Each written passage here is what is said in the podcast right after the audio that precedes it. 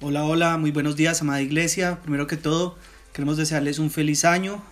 Esperamos que todo lo que viene de año para ustedes sea lleno de éxitos, pero siempre, siempre, siempre bajo la palabra de nuestro, de nuestro Señor Jesucristo. Que, que podamos día a día cumplir sus mandamientos y ser fieles a Él y, y, de esta manera un día ser dignos de entrar al paraíso junto a nuestro Padre Eterno.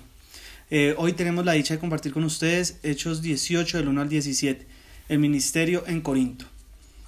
Después de esto, Pablo se marchó de Atenas y se fue a Corinto. Allí se encontró con un judío llamado Aquila, natural del Ponto, y con su esposa Priscila. Hacía poco habían llegado de Italia porque Claudio había mandado de todos los judíos había mandado que todos los judíos fueran expulsados de Roma. Pablo fue a verlos y como hacía tiendas de campaña al igual que ellos, se quedó para que trabajaran juntos. Todos los sábados discutía en la sinagoga tratando de persuadir a judíos y a griegos. Cuando Silas y Timoteo llegaron de Macedonia, Pablo se dedicó exclusivamente a la predicación, testificándoles a los judíos que Jesús era el Mesías.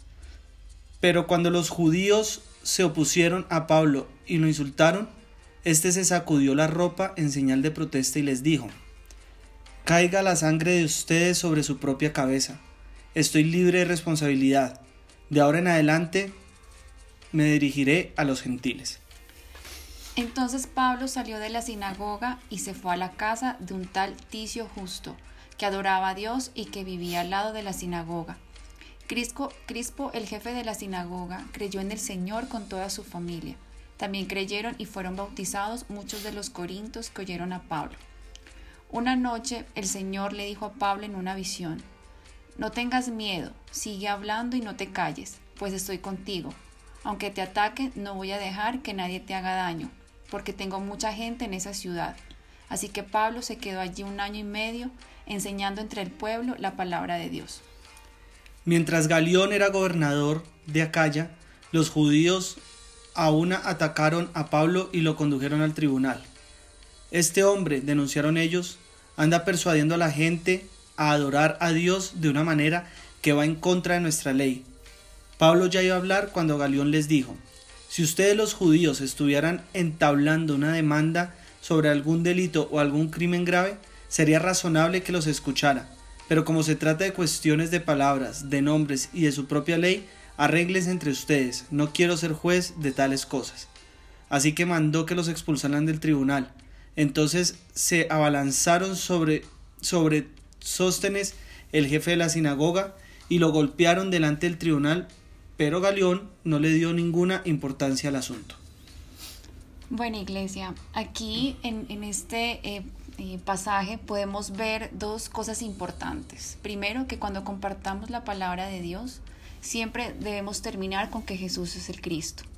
Así como Pablo usaba las escrituras para presentarles a Jesús como el Cristo, asimismo nosotros cada vez que tengamos la oportunidad de hablar con nuestros familiares, amigos o compañeros, debemos siempre presentar a Jesús como el Salvador que ellos necesitan.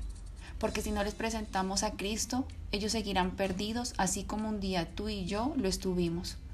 Antes de conocer a Jesús, eh, nos sentíamos perdidos, por tanto, debemos animarles y convencerles a que rindan su vida a nuestro Señor Jesús. La segunda cosa importante es no temas, habla y no calles.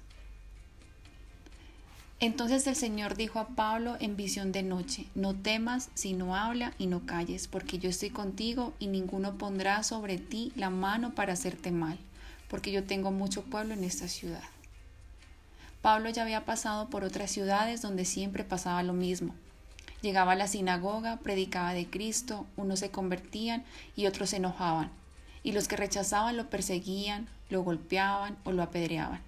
Por lo tanto, Pablo tenía temor de que eso vuelva a pasar en la ciudad de Corinto donde se encuentra, y Jesús mismo se le tiene que aparecer en una visión y decirle que no tenga miedo, que siga hablando de su evangelio, porque Jesús tenía mucho pueblo en ese lugar Aún en una ciudad llena de pecado, Dios había elegido a muchas personas para hacerlos sus hijos y necesitaba que Pablo les predicara de él, y eso fue lo que Pablo hizo durante un año y medio.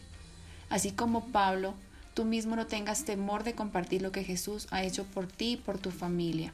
Habla y no calles, ya que las personas en el colegio, en la universidad, en el trabajo, en la familia, necesitan escuchar de Jesús.